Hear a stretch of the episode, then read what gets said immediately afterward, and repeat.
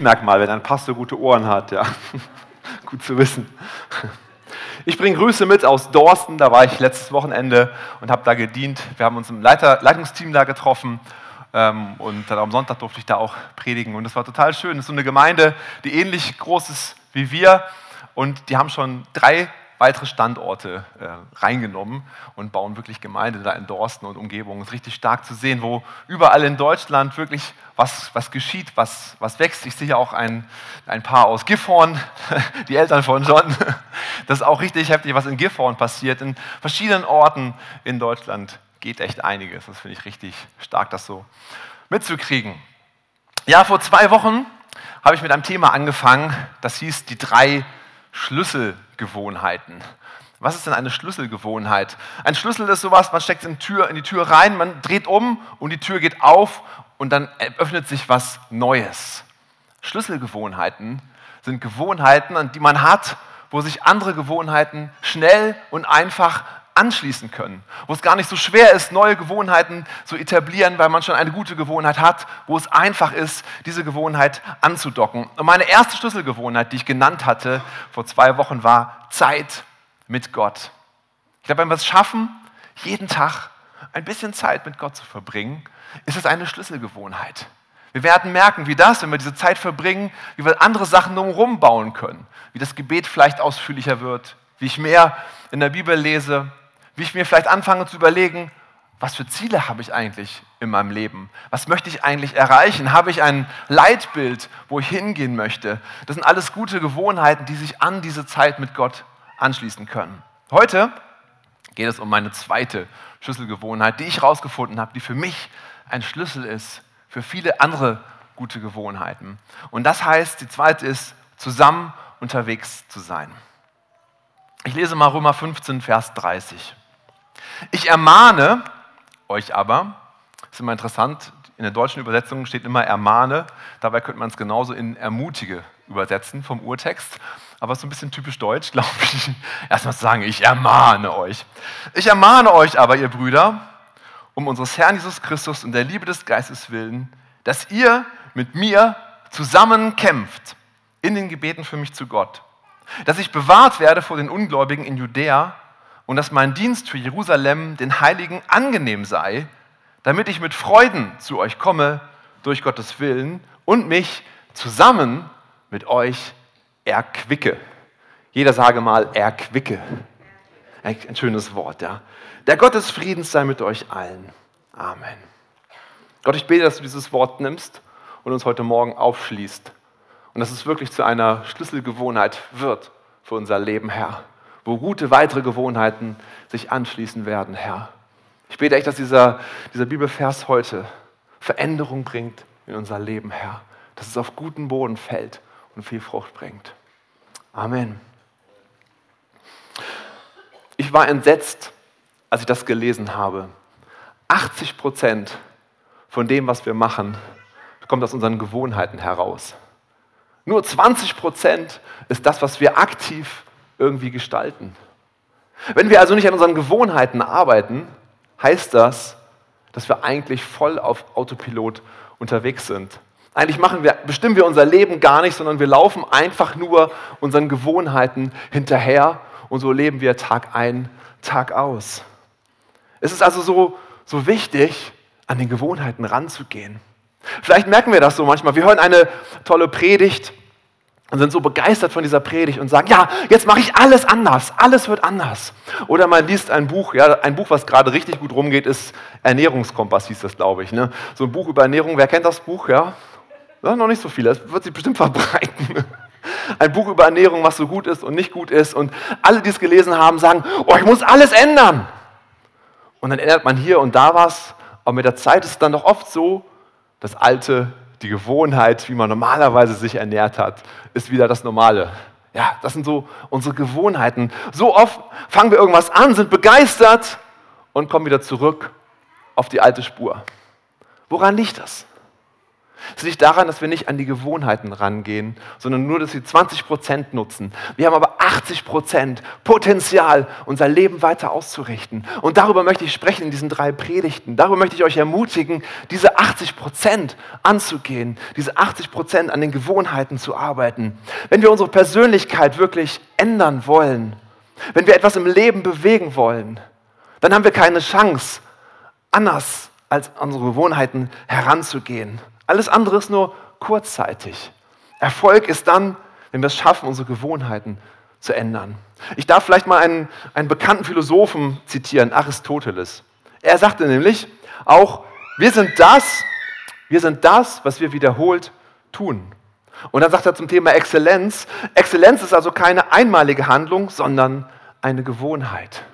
Wir sind das, was wir wiederholt tun.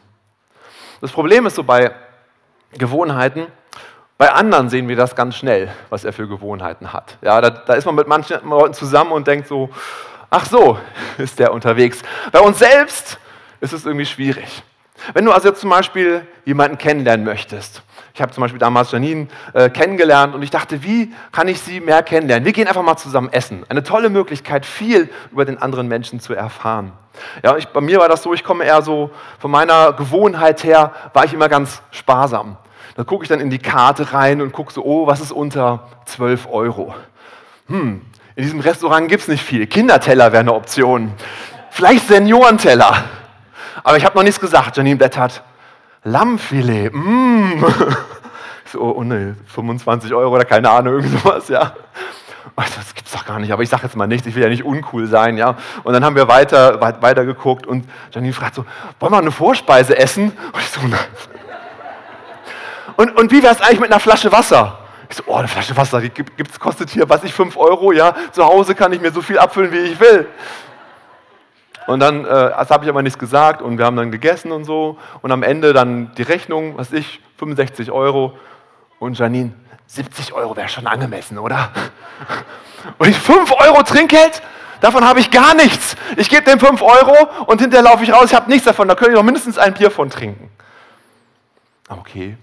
Und mit der Zeit habe ich gemerkt, ich habe mir das von ihr abgeguckt. Sie ist großzügig. Sie ist großzügig, sie ist nicht verschwenderisch, ja. Sie ist nicht so, dass sie immer überall Geld ausgibt und hier und da, aber sie kann mal genießen. Und so haben wir es für uns zur Kultur gemacht, wirklich. Wir gehen sehr gerne essen und wir lassen es uns mal richtig gut gehen. Und da muss ich vielleicht mal nicht auf den Euro gucken und ich kann auch großzügig sein und kann mir diese Gewohnheit aneignen, großzügig zu sein. Und ich merke, wie das mein Leben weiter geprägt hat. Wodurch ist das passiert? Durch die Gemeinschaft die ich mit Janine hatte. Ich glaube, Zeit zueinander, Zeit für, füreinander, die man hat, da kann man gucken, was sind die Gewohnheiten, die ich habe, was sind die Gewohnheiten, was der andere hat. Und wir können uns abgleichen und es hilft, es hilft sich so ja, anzugleichen. Genauso merkt man auch die schlechten Gewohnheiten ganz schnell bei dem anderen. Als ich damals so normal im Büro gearbeitet habe, in so einem Großraumbüro war das, da hatte einer die Gewohnheit, immer wenn er überlegen musste, hat er so mit dem Stuhl zum zur Schublade gerollt, Schublade aufgezogen, seinen Nagelknipser rausgeholt und hat dann, auch nicht über Mülleimer, sondern einfach so, klick, klick, klick, klick, klick, klick, klick. Und ich sitze da und versuche zu überlegen und zu denken und eine E-Mail zu verfassen. Klick, klick, klick, klick, klick, klick. Ich so, okay, jetzt nochmal. Klick, klick, klick, klick. Oh, das ging überhaupt nicht, ja. Das war einfach, es geht überhaupt nicht. Und ich habe es aber nicht getraut, ihn anzusprechen. Er war auch eine andere Nationalität. Ich wusste nicht, vielleicht ist es da irgendwie auch eher üblich, keine Ahnung, ja. Es ist einfach schwierig, ja. Deine Gewohnheit war das. Wahrscheinlich hat er das gar nicht gemerkt, dass er das macht. Ich selber habe es natürlich sofort gemerkt. Ich glaube, wir haben selber Gewohnheiten, die wir gar nicht merken, was für einen Tick wir vielleicht haben. Ja. Wir denken, das ist vielleicht normal, ist ja auch klar, wir sind ja einfach so. Deshalb fällt uns gar nicht auf, dass wir diese Gewohnheit haben. Aber Gemeinschaft, Zeit zusammen hilft, sich zu reflektieren und zu gucken, was sind eigentlich meine eigenen Gewohnheiten. Und deshalb kann diese zweite Gewohnheit auch zur Schlüsselgewohnheit werden.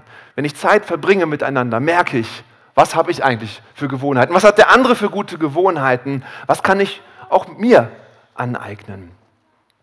Ja, zusammen unterwegs zu sein hat viel mit Beziehung leben zu tun. Ja, wir sind für Beziehung geschaffen. Gott selber ist Beziehung.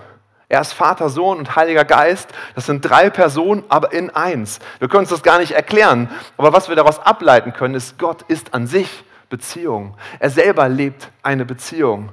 Und er lebt auch die Beziehung mit uns. Er hat damals im Garten Eden, hat er die Menschen geschaffen, um Beziehung mit ihnen zu haben. Er ist immer wieder hin, um Adam und Eva zu treffen. Und schließlich im Neuen Testament hat er die Gemeinde gegründet. Warum? Damit wir hier Beziehungen haben können, damit wir hier einen, einen Austausch haben. Es hätte auch ein ganz anderes Konzept geben können. Jeder macht irgendwie sein eigenes Ding. Jeder sitzt nur zu Hause und guckt da irgendwie im Internet irgendwelche Predigten. Nein, Gott hat das System Beziehung für uns geschaffen, weil das gut findet, weil es wichtig ist, für uns Zeit miteinander zu verbringen, Beziehung zu leben. Nun reden wir ja über Gewohnheiten. Wie kann denn dann dieses zusammen unterwegs zu sein eine Gewohnheit werden? Lass uns noch mal in diesen Paulusbrief reinschauen, die er, die er an die Römer geschrieben hat. Römer 15, Vers 30 lese ich nochmal. Ich ermahne euch aber, ihr Brüder, um unseres Herrn Jesus Christus und der Liebe des Geistes willen, dass ihr mit mir zusammen kämpft. Zusammen kämpfen. Eine wichtige Eigenschaft, eine wichtige Gewohnheit. In den Gebeten für mich zu Gott, dass ich bewahrt werde vor den Ungläubigen in Judäa und dass mein Dienst für Jerusalem den Heiligen angenehm sei, damit ich mit Freuden zu euch komme durch Gottes Willen und mich, jetzt kommt das Zweite, mich zusammen mit euch erquicke. Zusammen erquicken, ein tolles Wort. Und schließlich das Dritte, der Gott des Friedens sei mit euch allen, den Segen sprechen. Die ersten beiden sind sozusagen Gegenpole. Kämpfen und dann auch erquicken. Was meint Paulus denn jetzt mit Kämpfen? Ja, immer Paintball spielen zusammen. Ja, das ist auch eine tolle Sache, aber ich glaube, das meint er nicht ganz. Er sagt hier, dass ihr mit mir zusammen kämpft in den Gebeten für mich zu Gott, dass ich bewahrt werde vor den Ungläubigen in Judäa und dass mein Dienst für den Jerusalem, den Heiligen, angenehm sei. Im Griechischen steht hier wirklich zusammen kämpfen. Zusammen kämpfen bezieht sich hier auf die Gebete zu Gott. Und dann schreibt er was von seinen Herausforderungen. Er hat zwei große Herausforderungen. Erstens, er möchte bewahrt werden. Wovor denn? Da war Verfolgung in der Zeit. Er hatte Angst vor den Nichtchristen, dass sie ihn fertig machen würden. Und das Zweite, wovon er schreibt, er möchte, dass sein Dienst angenommen ist, dass er, dass er gut, dass er angenehm ist, dass die Leute auf ihn hören, dass sie ihn respektieren. Er erzählt sozusagen was von seinen tiefsten Herausforderungen, die er da hat in seinem Dienst. Da könnte man auch sagen, Paulus, der große Paulus, wofür hat der denn Angst? Kann doch nicht sein, dass er Angst hat vor irgendwas. Er, der große Glaubenstyp, der die Briefe geschrieben hat und alles. Doch er offenbart hier an die ganze Gemeinde in Rom seine Angst, die er hat. Angst vor Verfolgung, Angst, dass seine Predigt, sein Dienst, sein Gebet vielleicht gar nicht angenommen wird. Das ist ein Stück Ehrlichkeit, was er hier offenbart in der Bibel, also in seinem Brief. Das fand ich faszinierend. Beziehung zu leben hat ganz viel mit der Gewohnheit zu tun, auch mal auszupacken, unsere Ängste zu erzählen. Was beschäftigt dich in deinem Herzen? Wie geht es dir wirklich? Ich hatte früher die Gewohnheit, immer erstmal so in einer kleinen Gruppe und so abzuwarten, bis alle was gesagt hatten. Und dann war noch manchmal, ah ja, jetzt Martin, du hast ja noch gar nichts gesagt. Oh, ist die Zeit schon um. Und ich so, ach gut, ich muss gar nichts sagen. Bis ich auch gemerkt habe, hey, das ist eigentlich gar nicht richtig, diese Gewohnheit. Ja, ich tue mir da irgendwie eher so eine falsche Demut an, keine Ahnung. Ja, ich, eigentlich ist es doch gut, wenn man genug Zeit hat, sich auch mitzuteilen. Und mir ist aufgefallen, wir entscheiden uns so schnell in einer Gruppe, in einer festen Gruppe, was erzähle ich von mir und was erzähle ich nicht von mir. Was halte ich lieber zurück? Und dann machen wir daraus eine Gewohnheit. Dass wir die Themen, die wir gar nicht über uns irgendwie offenbaren wollen, immer für uns behalten. Und ich wette mit euch, jeder hier hat Themen, die er für sich selber behält und gar nicht mit anderen teilt. Und ich möchte euch ermutigen, vielleicht darüber nachzudenken und zu sagen, Paulus war so ehrlich. Er hat gesagt, was ihn wirklich beschäftigt, wo seine Ängste sind. Vielleicht haben wir auch einen Kreis, wo wir teilen können, was in unserem Herzen ist. Wo wir teilen können, was unsere Sorgen sind, was unsere Nöte sind, wie es mir geht. Vielleicht, wo ich auch, auch hingefallen bin. Erzähl mehr von deinem Herzen. Das ist das, was Paulus hier macht und ich glaube, es ist eine gute Gewohnheit. Es kann natürlich auch manchmal das Gegenteil sein. Ich, ich habe auch schon in Kleingruppen erlebt, da hat dann einer alles erzählt. Und das ist dann so das äh, Pareto-Prinzip, ja. 20 Prozent erzählen 80 Prozent des Abends. Und man sitzt da und denkt so, ah, ja, warum könnte der Leiter nicht mal eingreifen? Ich glaube, es geht nicht darum, viel zu reden. Es geht darum, von deinem Herzen zu erzählen. Nicht, was du gemacht hast, sondern wie es dir geht. Das ist das Wichtige. Und ich glaube, wenn wir das schaffen, darauf in, in unseren kleinen Gruppen, darauf in, in, kleinen Gruppen, wo wir miteinander unterwegs sind, im Zweiergespräch, darauf zu fokussieren, wie geht es mir? Was sind meine Ängste, meine Sorgen? Ich glaube, das wird uns eine gute Gewohnheit sein. Natürlich kann man fragen, ist das nicht eine Typfrage? Ja, also der eine erzählt mehr, der andere weniger. Ja, natürlich. Mir fällt es schwer, viel von mir, von meinen Gefühlen so zu erzählen. Aber mir, mir fällt es schwerer vielleicht als anderen, aber es ist nicht unmöglich. Und genauso kann ich mich dafür entscheiden, zu sagen, ich möchte es mir zur Gewohnheit machen, in dem Kreis hier, in einem behüteten, guten Kreis, mit guten Freunden auszupacken und zu erzählen. Auch wenn es mir schwer fällt. Und ich glaube, es fällt jedem schwer, wirklich von seinem Herzen zu erzählen. Ja, zum Erzählen gehört auch ein Zuhören. Auch hier haben wir unsere Gewohnheit, also wie, wie wir zuhören. Ich erlebe das ganz oft so, das ist immer total faszinierend. Ja. Person A erzählt eine Geschichte, was er gerade trauriges, tragisches erlebt hat. Person B hört zu. Mhm, mhm. Person A erzählt weiter, ah, das war alles schwer und hier. Und Person B, ja, sowas ähnliches habe ich auch erlebt. Und zwar das, das und das und das und das und das. Wie geht es Person A, wenn sie das hört? Ja, eigentlich wollte ich nicht hören, was er jetzt erlebt hat, ich wollte eigentlich hören, dass er mich versteht, wie es mir geht. So schnell sind wir dabei, bei Person B auch irgendwie zu gucken, oh, was ist bei mir? Ich kann auch was erzählen. Aber vielleicht geht es darum, Person A mal zuzuhören und zu gucken, was braucht er vielleicht? Eine Umarmung, einfach mal eine Ermutigung, ein, ein Bibelwort, ein Gebet. Das kann vielleicht viel besser sein, als zu erzählen, was man einem selber auch noch so alles erlebt hat. Lass uns darauf einlassen, was andere wirklich sagen möchten, das zu hören, zuhören zu wollen. Zurück zu Paulus. Er redet von seinen Anliegen und dann bittet er um Gebet. Und er nennt es Kampf. Was sind das für Gebete, wo es um Kampf geht? Ich glaube, das sind eben genau diese Gebete, wo es ums Herz geht, ja, wo im Herz bei uns sich was bewegt, wo uns was wirklich betrübt. Dann ist es auch ein Kampf, das vor Gott zu, hinzulegen. Und wir dürfen mit Gott sozusagen in den Kampf hineingehen. Ja, wir dürfen echt vor Gott stehen und sagen, Herr, bitte, bitte, schenk doch, dass sich das verändert. Und wenn wir das als Geschwister zusammen tun, das vereint uns, das bringt uns zusammen und es bewegt was. Ich glaube, kämpfen ist aber auch noch mehr. Ein Freund erzählte mir mal, meine Mutter sagte mir, ähm, sag mir Bescheid, wenn ich komisch werde. Ja, und dann ist die Mutter irgendwann komisch geworden und er hat seiner Mutter erzählt und die Mutter sagte, ich verstehe gar nicht, was du hast, das stimmt doch gar nicht. Der Kampf ist auch oft ein zwischenmenschlicher. Man möchte anderen helfen, auf ihre Gewohnheiten vielleicht hinweisen und man merkt, oh, das will er vielleicht gar nicht hören.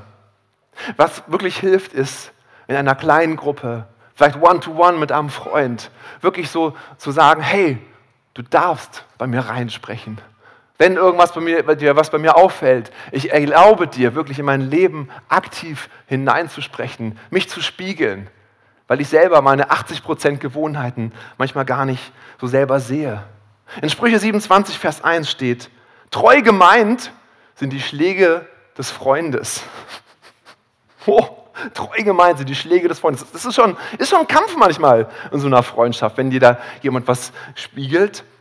Und dann aber reichlich sind die Küsse des Hassers. Ja, schon ziemlich auf den Punkt gebracht. Ziemlich cooler Vers, ja, klebe ich mir jetzt zu Hause über meinen Schreibtisch. Nee, mache ich nicht, aber also das finde ich schon ziemlich faszinierend. Das ist wirklich manchmal ein Kampf, ja, wenn man so zusammensteht. Und es fühlt sich manchmal wie Schläge an. Wie lebe ich es so als Pastor? Ich habe ähm, drei mit drei anderen Pastoren so, ein, so eine Art Kleingruppe. Wir treffen uns regelmäßig und wir tauschen uns sehr brutal ehrlich miteinander aus. Wir haben immer so drei Stunden und dann gucken wir auch ein bisschen auf die Uhr, dass jeder ungefähr eine Dreiviertelstunde hat. Und dann eine Dreiviertelstunde sitzt du sozusagen auf dem Stuhl und erzählst von dir und dann fragen dich die anderen. Du hast letztes Mal das erzählt. Wie hat es sich entwickelt? Wie geht es dir mit deiner Frau, Jens Martin? Hast du eine gute Gewohnheit angewöhnt? Wie geht es dir mit Jesus? Und wie geht Jesus mit dir? Wie geht es dir im Bett mit deiner Frau? Oh, das darf man doch gar nicht fragen. Oh, schwierig. Ja, aber wie es im Bett läuft, zeigt ganz viel, wie die Beziehung zu meiner Frau läuft. Ich möchte euch ermutigen, an solche Fragen ranzugehen. Ja, nicht im großen Kreis, nicht mit 20 Leuten, aber vielleicht eins zu eins oder eins oder vielleicht zu dritt, zu viert, mal drüber zu sprechen, mal ehrlich auszutauschen. Wie geht's uns? Es ist hart, es ist manchmal wie, wie Schläge, ja, so. Das ist, ähm, das ist unangenehm, aber es hilft total. Zusammenkämpfen heißt also, gehe den Kampf ein, deine Situation, deine Sorgen zu teilen mit anderen und nehme dann die Sorge der anderen vor Gott und kämpfe dafür, dass was verändert wird.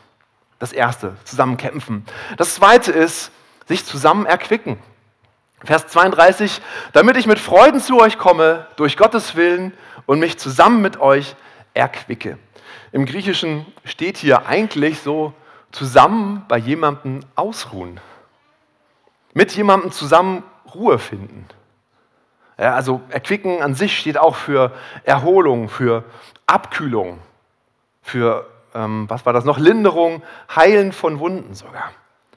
Ich glaube, wir haben das ganz schön verlernt, dieses, diese Art von Erquicken. Wir denken immer, wir müssen irgendwie was, irgendwas machen oder sowas. Oder wir schalten vielleicht einfach den Fernseher ein oder Netflix und denken, das ist vielleicht entspannen. Aber die Bibel sagt, also Paulus sagt, zusammen erquicken. Also zusammen Zeit verbringen, zusammen einfach entspannen. Ist vielleicht gar nicht so leicht für den einen oder anderen, einfach nur mal so zusammen Zeit zu verbringen. Aber Paulus erzählt es hier, darauf freue ich mich, mit euch abzuhängen auf Neudeutsch gesagt. Wenn einem das zu schwer fällt, was kann man auch machen? Ich glaube, man kann auch gut einfach erzählen davon, was Gott in einem Leben bei einem verändert hat. in Hebräer 13, Vers 16 steht, wohl zu tun und mitzuteilen, vergesst nicht, denn solche Opfer gefallen Gott wohl. Wenn ich mitteile von dem, was ich mit Gott erlebt habe in meinem Leben und das anderen erzähle und wir uns schön zusammen schützt beim Stück Kuchen und Kaffee, das ermutigt, das erquickt einander. Man geht voneinander hinterher weg und denkt so, wow, das war eine gute Zeit. Nimm dir deine Freunde oder Freundin und macht was zusammen. Genießt diese Gemeinschaft. Genießt die Beziehung und rede von den großen Taten Gottes, die du erlebt hast, von denen du gehört hast. Und mache das auch zu einer Gewohnheit. Und ich glaube, es schließt weitere Gewohnheiten auf. Und der dritte Punkt ist Friede mit euch allen. Schließlich endet Paulus seine Verse mit einem Segensgruß. Der Gott des Friedens sei mit euch allen. Amen. Ein Segen für jeden Einzelnen. Segen heißt, etwas Gutes auszusprechen über jemanden. Hey, ich finde das so schön, wenn man sich so zur Gewohnheit gemacht hat, dass man, wenn man Besuch hat und eine schöne, schöne Zeit der Erquickung zusammen hatte, ja, dass man am Schluss einfach nochmal sagt, komm, ich segne dich noch mal kurz. Oder am Ausgang einfach mal drückt und sagt, hey Gott, der Segen Gottes sei mit dir. Oder hey, wollen wir nicht noch mal ganz kurz das vor Gott bewegen oder sich segnen. Das ist so eine gute Gewohnheit und man merkt, wie das noch mal so ein Treffen richtig gut abschließt und bündelt. Dazu möchte ich euch auch ermutigen, das, was Paulus hier macht, hey, ich segne euch. Obwohl der Brief noch gar nicht zu Ende war, macht das hier an dieser Stelle. Ich glaube, um es uns da mitzugeben. Ich glaube, wir können viel von Paulus lernen wie er gemeinsam mit anderen unterwegs war. Paulus ist ja einer, der, der viel unterwegs war. Er war ja viel auf Dienstreisen und trotzdem hat er es geschafft, so Beziehungen zu leben und zusammen zu unterwegs zu sein mit anderen Menschen. Mach es dir doch auch zur Gewohnheit, mehr mit anderen Menschen unterwegs zu sein. Mach es dir zur Gewohnheit, deine Sorgen, deine Anliegen offen und ehrlich auszutauschen mit einem anderen. Mach es dir zur Gewohnheit, Fragen zu stellen und auch richtig zuzuhören. Mach es dir zur Gewohnheit, Freunden, mit Freunden Zeit zu verbringen und sich zu erquicken gemeinsam und schließlich ja, sie umarmen und anschließend zu segnen. Vielleicht hast du in so einer Gruppe noch gar nicht, wo du dich so mitteilen kannst, dann möchte ich dich ermutigen. Die Gemeinde ist eigentlich der optimale Ort dafür. Hier kannst du Menschen finden, mit denen du zusammen so eine Beziehung gehen kannst. Ja, genau dafür haben wir die Kleingruppen. Und wenn du noch keine Kleingruppe hast, kann ich dich dazu ermutigen. Aber auch sonst kannst du natürlich Beziehungen aufbauen. Im Café setz dich einfach mal an einen Tisch mit an jemanden, den du vielleicht noch gar nicht kennst. Und vielleicht merkst du, wie Gott diese Zusammenkunft an diesem Tisch gesegnet hat und geführt hat und du jemanden kennenlernst, mit dem du so eine enge Zweier-, Dreierschaft anfangen kannst. Aber ich möchte dich ermutigen, gehe an deine Gewohnheiten ran. Da ist riesig viel Potenzial. Das sind 80 Prozent unseres Lebens besteht aus Gewohnheiten. Lass uns zusammen beten und gerne zusammen aufstehen. Halleluja, Jesus. Halleluja, Jesus. Danke, Jesus. Danke, Jesus. Danke, Jesus. Halleluja, Jesus. Du bist König, Jesus. Halleluja, Jesus. Halleluja, Jesus. Danke, Jesus. Danke, Jesus. Gott, und dir ist die Beziehung so wichtig.